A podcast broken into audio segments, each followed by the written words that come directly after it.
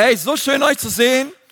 Ähm, natürlich alle, die hier in Nürnberg am Start sind, alle Leute, die online mit dabei sind und auch in Ansbach und in Erlangen. Hey, wir sind eine geistliche Gemeindefamilie. Wir sind gemeinsam unterwegs. Ich freue mich alle so euch zu sehen. Hey, es ist der Hammer. Amelie Skyen ist wieder da. Nach geführten, nach geführten fünf Jahren in Kanada ist sie wieder da. Und auch alle anderen, die irgendwie weg waren oder im Urlaub waren oder so. Hey, schön, dass ihr wieder im, im Hause des Herrn seid, dass ihr im Gottesdienst seid. Hey, wir befinden uns momentan im fünften Teil mittlerweile unserer Serie Better Together, weil wir sagen, hey, wir sind gemeinsam einfach besser unterwegs, oder? Gemeinsam sind wir stärker. Und ich möchte mit uns heute gerne über dieses Thema reden, wie Freundschaften unser Leben bereichern. Wie Freundschaften unser Leben bereichern. Ich möchte noch einen oben drauflegen und sagen, hey, wie Freundschaften uns durch schwere Zeiten helfen unseres Lebens. Und die Bibel hat da ganz, ganz viel zu, zu sagen. Und ich lade dich mal ein, die Bibel aufzuschlagen. In den, und ins Neue Testament gehen wir in, in den Hebräerbrief. Hebräer 10, die Verse 19 bis 25. Ich lese das einfach mal von hier vorne vor. Du kannst in deiner Bibel mitlesen oder auf YouVersion oder wo auch immer du deine Bibel am Start hast. Dort lesen wir, liebe Brüder und Schwestern, wir haben also freien Zutritt zum Allerheiligsten. Jesus hat sein Blut geopfert und uns den Weg durch den Vorhang hindurch freigemacht. Ist irgendwer dankbar dafür heute Morgen? Ja, Jesus hat den Weg freigemacht. Diesen neuen Weg, der zum Leben führt. Der Vorhang aber, das ist er selbst, so wie er in einem irdischen Leib gelebt hat. Wir haben also einen ganz unvergleichlichen obersten Priester, der über das Haus Gottes gesetzt ist. So lasst uns gemeinsam, sag mal gemeinsam, lasst uns gemeinsam vor Gott kommen, mit offenem Herzen und festen Glauben. Unser Gewissen wurde ja von aller Schuld gereinigt und unser Leib in reinem Wasser gewaschen durch die Taufe. Lasst uns festhalten am Bekenntnis der Hoffnung und nicht schwanken, denn Gott, der die Zusagen gegeben hat, steht treu zu seinem Wort. Oh Halleluja. Oder alle können eigentlich schon aufhören, ist alles gesagt. Gott ist gut. Er steht zu seinem Wort und wir wollen aufeinander Acht geben und uns gegenseitig anspornen zur Liebe und zu guten Taten. Einige haben sich angewöhnt, den Gemeindeversammlungen fernzubleiben. Sag mal, ouch. Na, obwohl ihr seid ja alle da, ja? Das ist nicht gut. Vielmehr sollt ihr einander Mut machen. Und das umso mehr. Ja, wir sollen nicht, und nicht den anderen schlechtes Gewissen machen. Wir sollen einander Mut machen. Umso mehr, umso mehr wir merken, dass der Tag näher rückt, an dem unser Herr Jesus Christus wiederkommt. Amen dazu. Also das ist so, Hebräer 10 ist der Hammer, Leute. Also dieses, dieses Kapitel einfach könnt ihr hoch und runter lesen und es, es ermutigt uns so sehr im Glauben, wie Freundschaften uns durch schwere Zeiten führen und wie sie unser Leben bereichern. Ähm, ich möchte ganz kurz mit euch über meine Schulzeit reden. Es gab, es gab, ist schon mal eine gute Einladung, ja. Es gab meine zwei Lieblingsfächer waren Sport und Pausenhof. Ja, ich weiß, wie es bei dir war. Ähm, aber es gab einen Moment in der Schule, den habe ich geliebt. Und das war dieser Moment, wo der Lehrer gesagt hat, Gruppenarbeit. Ja, kennt ihr den Moment? Ja, Gruppenarbeit. Wer von euch hat Gruppenarbeit geliebt? Ja, in Erlangen-Ansbach irgendwer? Ich habe Gruppenarbeit geliebt, weil Gruppenarbeit bedeutet irgendwie so, für mich bedeutete Gruppenarbeit, jeder darf machen, was er will. Ja. Und es wird schon irgendwelche Leute in deiner Gruppe geben, die für dich die Arbeit machen, okay? Und so war es auch meistens. Also Gruppenarbeit, ich hab's geliebt, ja. Und ich habe so gemerkt, in, der, in jeder Gruppenarbeit gab es immer drei unterschiedliche Typen von Leuten. Ja, es gab so die Streber, dann gab es so die Fürsorglichen, ja, so die Helfer und dann gab es die Labertaschen. Ja, und es ist, und das Coole ist, wenn du in einer, ich meine, die Streber, ja, wenn die alle in einer Gruppe waren, ja, dann hat, gab's eine Eins. Ja, die waren ja strebsam, die wollten gute Noten haben. Der Herr segne alle Streber in Jesu Namen. Und dann gab es aber noch so die Helfer, ja, diese ganz, kennt ihr die liebevollen Leute, ja, die netten, die tollen Schüler, ja, die haben meistens eine 2 bekommen oder eine 3 plus. Und die waren einfach so freundlich, die meisten von ihnen arbeiten jetzt in irgendwelchen sozialen Berufen, der Herr segne sie. Und, ähm, und das waren, und dann gab es die Labertaschen, ja, ihr könnt euch überlegen, in welcher Kategorie euer Pastor passt, aber wenn die Gruppe voll war mit Labertaschen, ne, Oh Mann, Leute, da lief gar nichts, da ging gar nichts voran, aber wir hatten eine Menge Spaß, ja. Wir kamen nicht ans Ziel, aber der Weg war schön, ja. Und Und das ist abgefahren, weil es gab so diese unterschiedlichen Leute, alle in einer Gruppe. Und mein, mein Ding war immer, okay Leute, ihr macht die Arbeit und wenn ihr irgendeinen braucht, der dann am Ende das Ganze vor der Klasse präsentiert, I'm your man, okay? Hier bin ich, ich übernehme gerne, aber bis dahin lasst mich einfach in Ruhe, okay? Wer von euch war auch so, ja, oder weißt, was ich meine? Okay. Also, und, und das ist so, und wenn, und wenn ich dir sage Gruppenarbeit, ja, keine Ahnung, dann ist so, oh nein, ich habe Gruppenarbeit gehasst. Ja, und es lag dann meistens an den Labertaschen, ja, in deinem Leben. Ähm, aber ich möchte dir etwas zuwerfen heute. Und zwar möchte ich dir sagen, eigentlich das Leben ist Gruppenarbeit. Eigentlich, sagen, eigentlich möchte ich dir sagen, hey, ganz vieles von dem, was uns als Gemeinde ausmacht und wer wir sind, ist und bedeutet Gruppenarbeit. Ein Applaus für unser herrliches Service-Team. Ähm, und, und Ey, so viel ist Gruppenarbeit. Und wenn wir sogar weitergehen, dann werden wir sogar sehen in der Bibel, Gott sagt, lasst uns Menschen machen. Hey, Gott selbst ist eine Gemeinschaft. Der Vater, der Sohn und der Heilige Geist hat uns gemacht und zwar in seinem Bild. Und wenn Gott schon eine Gemeinschaft ist, bestehend aus Vater, Sohn und Heiliger Geist, und du sagst, ja, wie kann das sein? Dreieinigkeit, wie passt das alles zusammen? Ich kann es dir ansatzweise erklären, aber auch nicht wirklich erklären, weil Gott ist so riesig und er passt nicht in mein kleines Gehirn. Würde Gott in mein Gehirn passen, dann hätte Gott echt ein Problem. Ja, aber Gott ist Gott und ich bin's nicht und an manchen, manchen Punkten müssen wir einfach glauben, oder? Er, und Gott, und Gott ist Vater, Sohn und Heiliger Geist und er hat uns in seinem Bild gemacht. Das bedeutet, Gott möchte auch, und das war das erste Problem im Garten Ehen, es war nicht die Sünde, sondern es war die Tatsache, dass der Mensch alleine war. Und Gott möchte, dass wir gemeinsam unterwegs sind. Warum? Weil gemeinsam ist besser. Gemeinsam ist das, was uns stark macht. Und ich, wenn ich diesen Hebräerbrief hier lese, dann merke ich, wow, das ist das, was die allerersten Christen ausmachte. Es war eine Gemeinschaft. Es waren Männer und Frauen, die gemeinsam unterwegs waren auf einem Weg.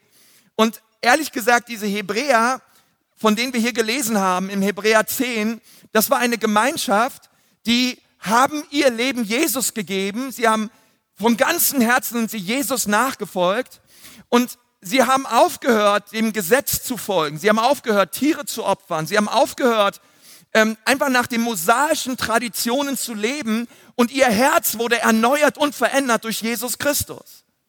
Das Problem war nur, dass die anderen Juden das gar nicht gut fanden. Und sie gesagt haben, nein, wir müssen wieder zurückkehren zu den Traditionen des Gesetzes. Wir müssen wieder zurückkehren zu den Regeln und zu den Geboten. Und sie fingen an, diese Hebräer zu verfolgen. Sie fingen an, sie zu schlagen, sie fingen an, sie zu mobben, sie fingen an, sie ähm, zu verfolgen und viele von ihnen sind gestorben, weil sie gesagt haben, nein, Jesus ist der einzige Weg. Das Problem ist nur, dass einige dieser Hebräer angefangen haben zu sagen, hey, können wir nicht an Jesus glauben? und trotzdem noch weiter irgendwie Tiere opfern und trotzdem weiter irgendwie in den Tempel gehen und das tun, was die anderen Juden machen? Deswegen sagt der Hebräerbriefschreiber, vielleicht war es Paulus am Ende dieser, dieser, dieser Stelle, er sagt, nein, wir gehören nicht zu denen, die zurückweichen. Wir, wir, wir gehören nicht zu denen, die mit einem Bein bei Jesus sind und mit dem anderen Bein irgendwie dem Gesetz dienen, sondern von ganzem Herzen lasst uns nicht zurückweichen und lasst uns nicht aufgeben, lasst uns diese, wirklich diese Linie halten und von ganzem Herzen Jesus vertrauen. Und auf einmal fing, fing Paulus an hier, oder, oder wer auch immer diesen Hebräerbrief geschrieben hat, unter der Inspiration des Heiligen Geistes, ihnen wirklich aufzuzeigen und ihnen zu, Mut zu machen und sagen, ihr lieben Hebräer, gebt nicht auf. Schaut weiter auf Jesus.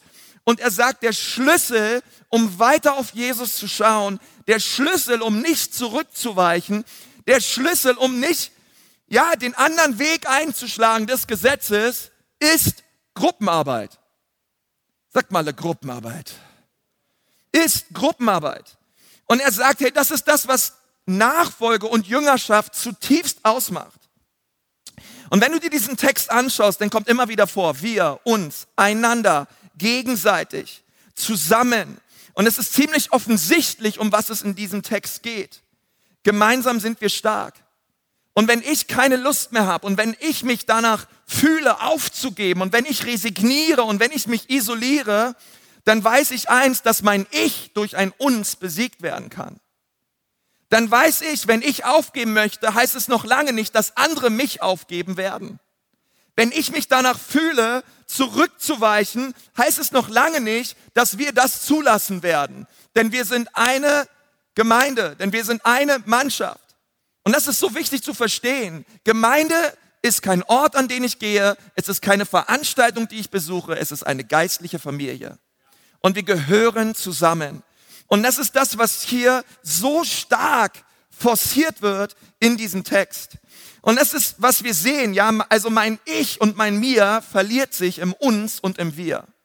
Ganz massiv. Und diese Gemeinde, sie ist lebendig, sie steht, sie geht voran aufgrund von Einheit. Und das ist, was wir in der Urgemeinde sehen und das ist Ecclesia Church, was ich über uns ausspreche. Unsere Gemeinde ist eins. Wir gehen gemeinsam voran und wir sind stark. Und die Starken sind dazu verpflichtet, sich um die Schwachen zu kümmern. Und nur, und wisst ihr, und, da, und darin besteht unsere Stärke, darin besteht unsere Gemeinschaft und unsere Kraft, weiter voranzugehen und den Auftrag zu leben, den Jesus uns gegeben hat in diesem Land. Und die Bibel setzt das voraus. Die setzt es voraus, dass die Leser des Hebräerbriefs Teil einer Gemeinschaft sind, Teil einer Gruppe sind. Und ich möchte dir drei Punkte mitgeben, die ich so in diesem, ja, in diesem Text sehe, und wenn du dich vielleicht danach fühlst, aufzugeben und vielleicht bist du auch gerade am, ja, am struggeln innerlich. Vielleicht machst du Glaubensnöte durch. Und ehrlich gesagt, ich glaube, wir alle machen das mal durch. Je, je, ich glaube, jeder von uns fängt mal an zu zweifeln. Ja, vielleicht hat Mama das mal zu dir gesagt. Ja, hey Sohn, hey Tochter, gib nicht auf. Ja, wirf nicht gleich die Finte ins Korn, weich nicht gleich zurück. Hey, schmeiß nicht gleich alles in die Ecke. Und warum? Weil wir alle machen mal solche Zeiten durch im Leben. Wir alle. Und wenn du das noch nie durchgemacht hast und keine Ahnung, zehn Zentimeter über der Klobrille schwebst, hey, dann leg mir die Hand auf, bete für deinen Pastor. Deinen Glauben hätte ich gerne. Aber wir alle, und das ist so, wir alle haben mal dieses Gefühl des Aufgebens. Aber das Coole ist, unser Glauben steht und fällt nicht mit einem Gefühl, sondern mit der Tatsache, dass Jesus Christus lebt, dass er lebendig ist und dass er dabei ist, in unserem Leben etwas zu tun. Drei Gründe, warum diese Gemeinschaft und diese Freundschaften so wichtig ist. Das allererste ist, um mich geistlich auszurichten. Um mich geistlich auszurichten. Vers 22, so lasst uns gemeinsam vor Gott kommen, mit offenem Herzen und mit festem Glauben. Unser Gewissen wurde ja von aller Schuld gereinigt und unser Leib in reinem Wasser gewaschen. Nun, was bedeutet das? Lasst uns vor Gott kommen. Was bedeutet das, dass wir gemeinsam vor Gott treten sollen? Ähm, vielleicht fühlst du dich so, dass du aufgeben möchtest und du denkst dir, hey, wie, wie kann ich zu Gott kommen? Und ehrlich gesagt, ich fühle mich gar nicht da, danach zu sagen, ich möchte vor Gott kommen. Vielleicht hast du manchmal diese Leere in dir und du fühlst dich einfach wie so ausgelaugt, ausgebrannt. Und da ist es so wichtig, dass wir verstehen, dass wir die Kraft von Gemeinschaft verstehen. Weil wenn ich mich nicht so fühle, zu Gott zu kommen, dann braucht es dieses, was hier steht, dieses lasst uns gemeinsam vor Gott kommen. Hey, weißt du was? Wie wir vor Gott kommen, wir kommen vor ihn durch Gebet. Wir kommen vor ihn durch Anbetung. Wir kommen vor ihn, indem wir ihm unser Herz entgegenhalten und sagen, Jesus, ich liebe dich, ich habe Hunger nach mehr von dir. Und wenn wir das nicht haben, dieses Gebet und irgendwie dieses Feuer ist ausgegangen in unserem Leben, dann ist es so wichtig, dass wir uns nicht zurückziehen, sondern dass wir Leute haben, die sagen, hey, weißt du was? Ich möchte dir mal helfen. Und, und, und ich möchte dir einfach mal helfen, die Fernbedienung aus der Hand zu nehmen. Und äh, ich möchte dir helfen, auf, sich auf das zu konzentrieren und zu fokussieren, was wirklich wichtig ist im Leben.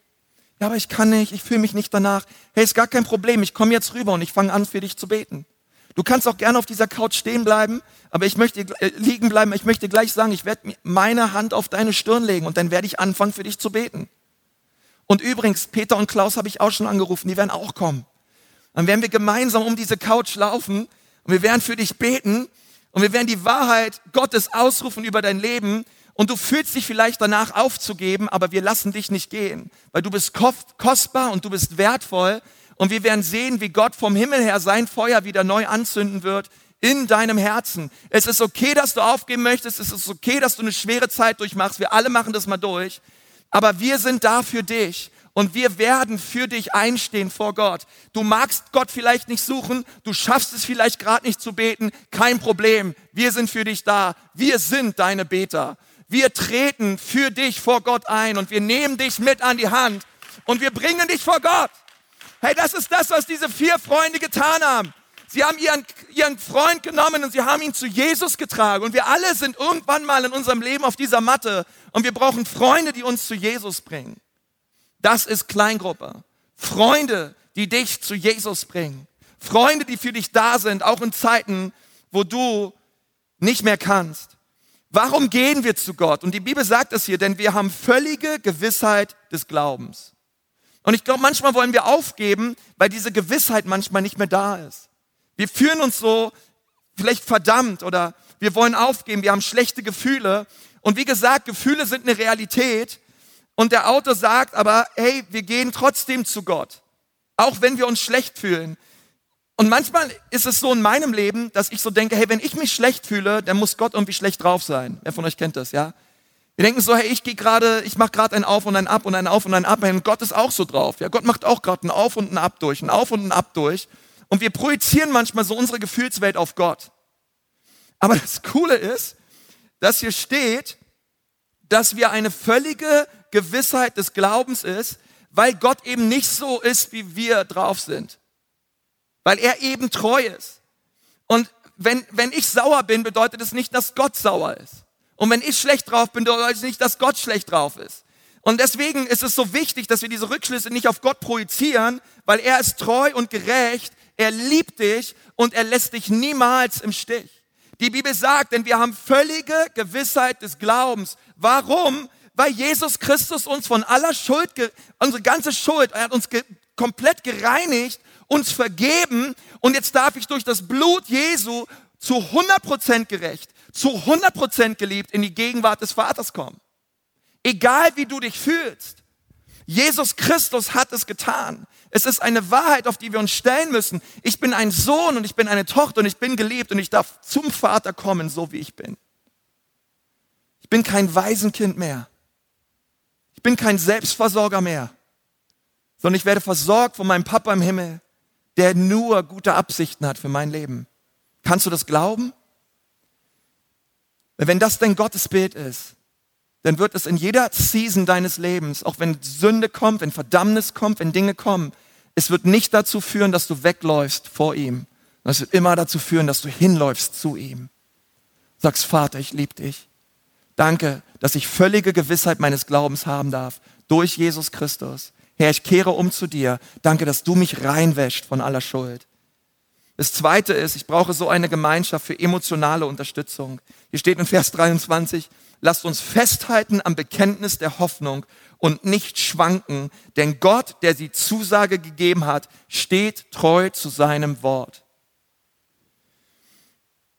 Lasst uns festhalten an der Bekenntnis der Hoffnung. Und das ist so wichtig, ja, weil diese Hoffnung, sie ist gegenwärtig, sie ist tief verankert in der Tatsache, dass Gott treu ist. Und was die Bibel hier sagt, ist, dass der, die, der die Verheißungen gibt, hey, das ist fast noch wichtiger als die Verheißung an sich. Ich meine, wenn ich dir eine Million Euro versprechen würde, was ich nicht tun würde, dann muss ich dich leider enttäuschen, weil die kann ich dir nicht geben, weil ich die nicht hab. Ich würde es gerne, aber bei Gott ist es anders. Bei, bei Gott ist es so, dass wir ihn sehen und wir dann merken, wow, warte mal, wer gibt mir eigentlich hier das Versprechen? Wer ist eigentlich dieser? Und er, und er sagte hier, wir, lass uns festhalten am, am Bekenntnis der Hoffnung. Warum? Denn Gott hat die Zusage gegeben. Und der Autor erinnert uns hier daran, hey, schau nicht einfach nur auf die Zusage, sondern erinnere dich neu daran, Gott hat dir diese Zusage gegeben. Kein geringerer als Gott persönlich. Und er ist treu und er steht zu seinem Wort. Und diese Hoffnung zu sehen und diese Treue Gottes zu sehen, wo ich sage, wow, Gott, danke, das ist eine Hoffnung im Leben, die kann niemals besiegt werden. Und dann sagte ich, und wenn deine Bekenntnis, wenn dein Bekenntnis stark ist, lasst uns festhalten am Bekenntnis der Hoffnung. Es hat also etwas damit zu tun, dass wir anfangen, das auch auszusprechen. Also es ist ein Bekenntnis. Ein Bekenntnis sind meine Worte. Es ist das, was wir sagen. Es ist das, was aus unserem Mund herauskommt. Es gibt eine Hoffnung. Nun, ich habe letztens mit einem geredet, der hat mir eine, eine besser gesagt, er hat mir eine WhatsApp geschrieben, hat gesagt, hey Konsti, ich war gerade fünf, fünf Stunden lang im Auto unterwegs. Hey, es war voll krass, ich habe fünf Stunden lang deine Predigten gehört. Und hat gesagt, ey, du bist der Prediger, den ich am allermeisten höre. Ich habe gesagt, ja, schön, danke. Ähm, und dann dachte ich mir innerlich, eigentlich stimmt es nicht. Ich bin auch nicht der Prediger, den du am meisten hörst, obwohl ich dein Pastor bin. Weißt du, wer der Prediger ist, den du am meisten hörst? Bist du selbst. Du predigst dir Tag ein und Tag aus. Du predigst über dein Leben die ganze Zeit. Dir fällst du nicht auf, aber du hast ein Bekenntnis. Es gibt Dinge, die du aussprichst über dein eigenes Leben. Und ehrlich gesagt, du hast nicht nur Predigten, du hast ganze Predigtserien. Und du steckst schon in manchen Predigtserien jahrelang drinne und es dreht sich immer nur um dieses gleiche Thema.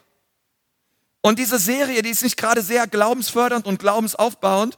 Und es wird Zeit, dass du mal eine neue Serie einbaust in deiner Predigtserie. Aber du sprichst Dinge aus über dein Leben.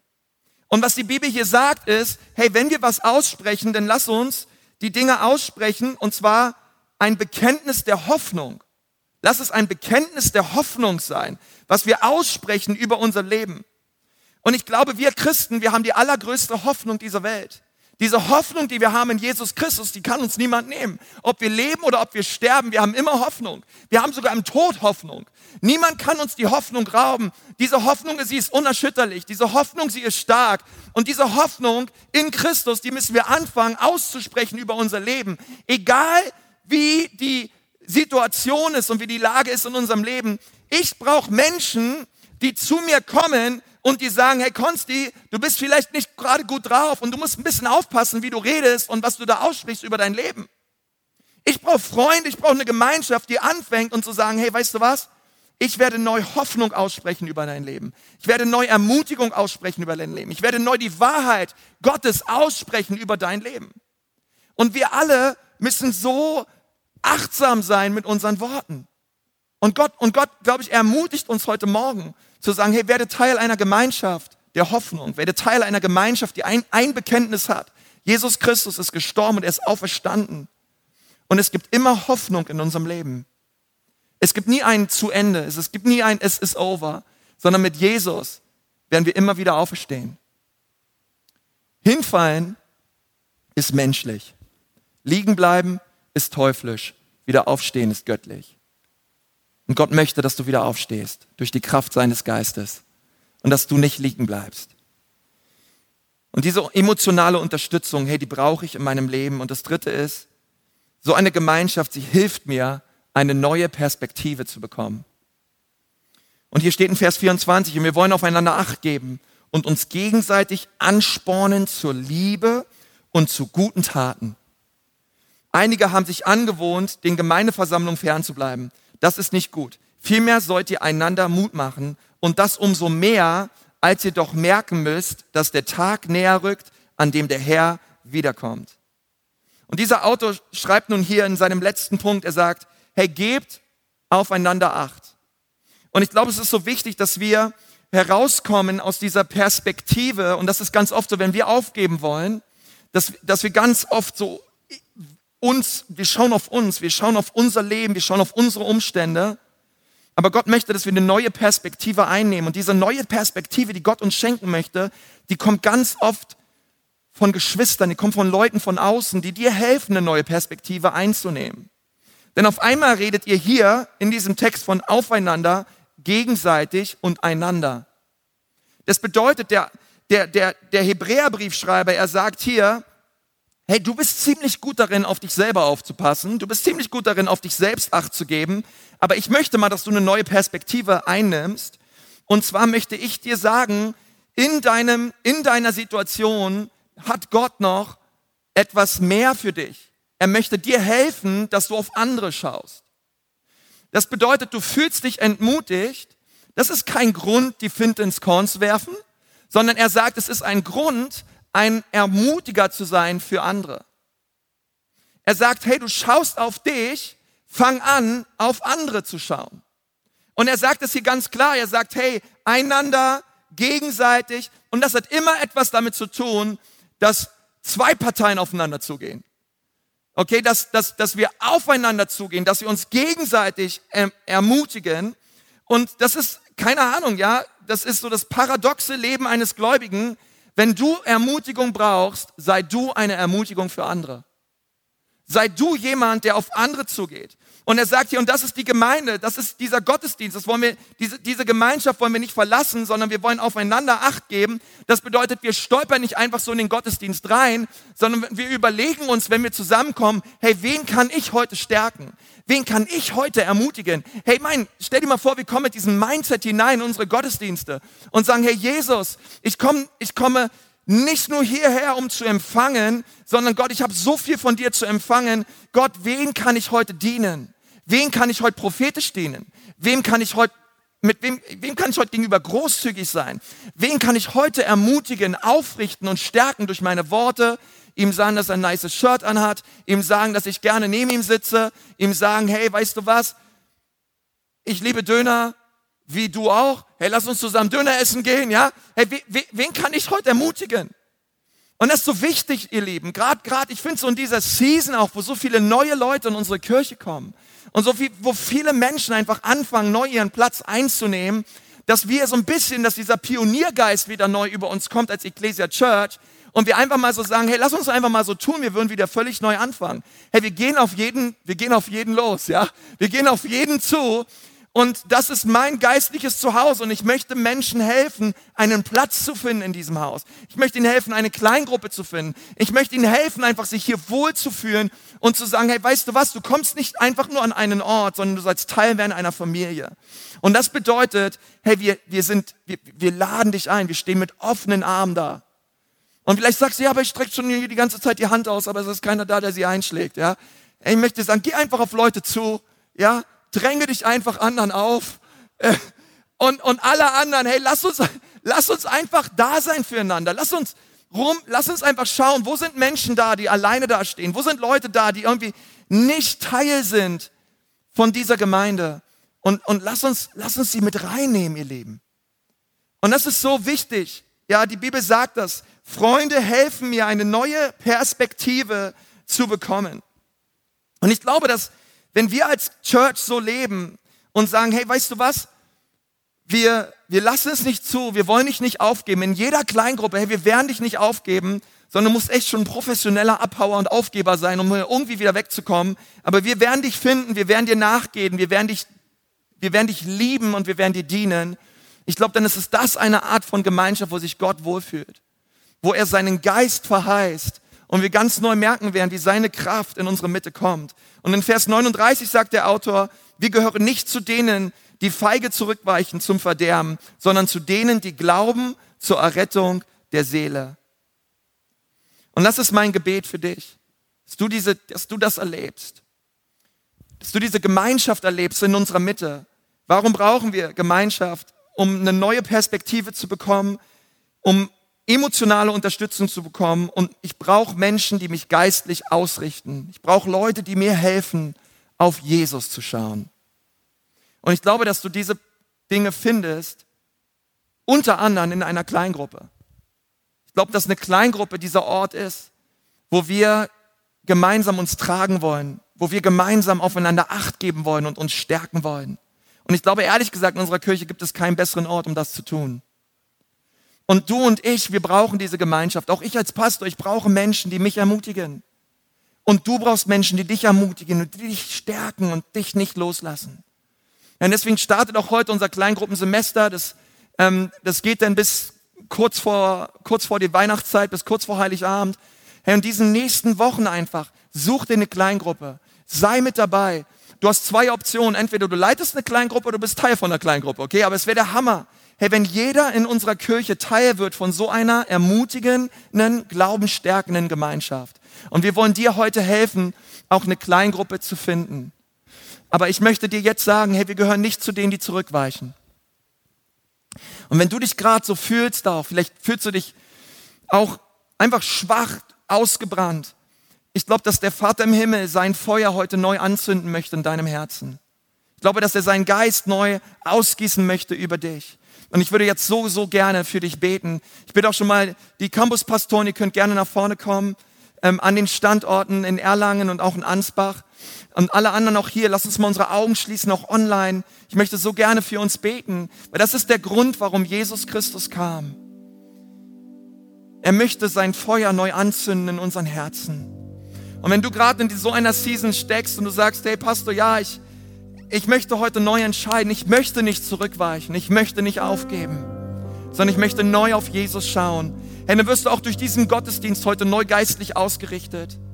Und vielleicht magst du einfach deine Hände einfach so nach oben ausstrecken. Wir, wir empfangen alles von Gott. Wenn du einfach gerade merkst, das ist dran für dich.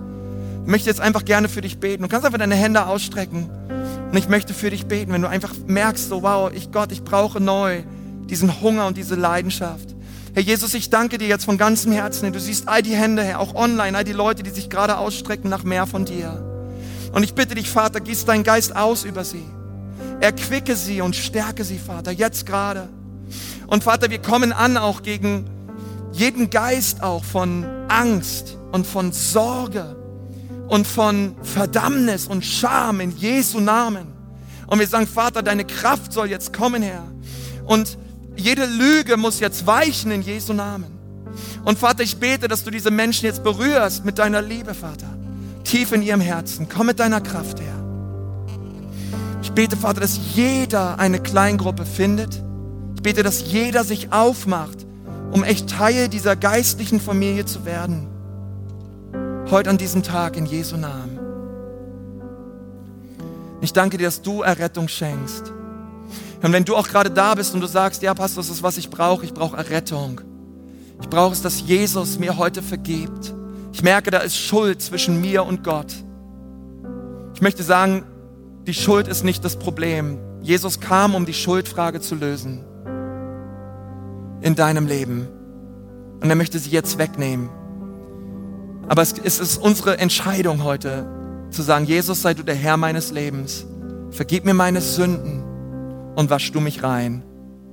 Herr, wenn du das auch machen möchtest heute, dann heb doch einfach nochmal deine Hand. Ich möchte einfach dich gerne auch in ein Gebet mit einschließen, wenn du sagst, ja Pastor, das brauche ich heute. Ich brauche Errettung und ich brauche das, dass Jesus mir meine Sünden vergibt. Wer ist alles da heute, auch online? Ähm, ihr dürft euch gerne melden. Danke, eure Hände sehe ich, deine Hand sehe ich auch. Danke, deine Hand sehe ich auch. Ist wunderbar. Herr Jesus, da bete ich jetzt gerade auch für diese Menschen, die sich melden. Vielleicht kannst du einfach gerade bekennen mit deinem Mund und sagen, Jesus, sei du mein Herr. Jesus, ich gebe dir mein Leben. Bitte wasch mich rein von aller Sünde. Ich komme zu dir. Amen. Amen, Amen, Amen.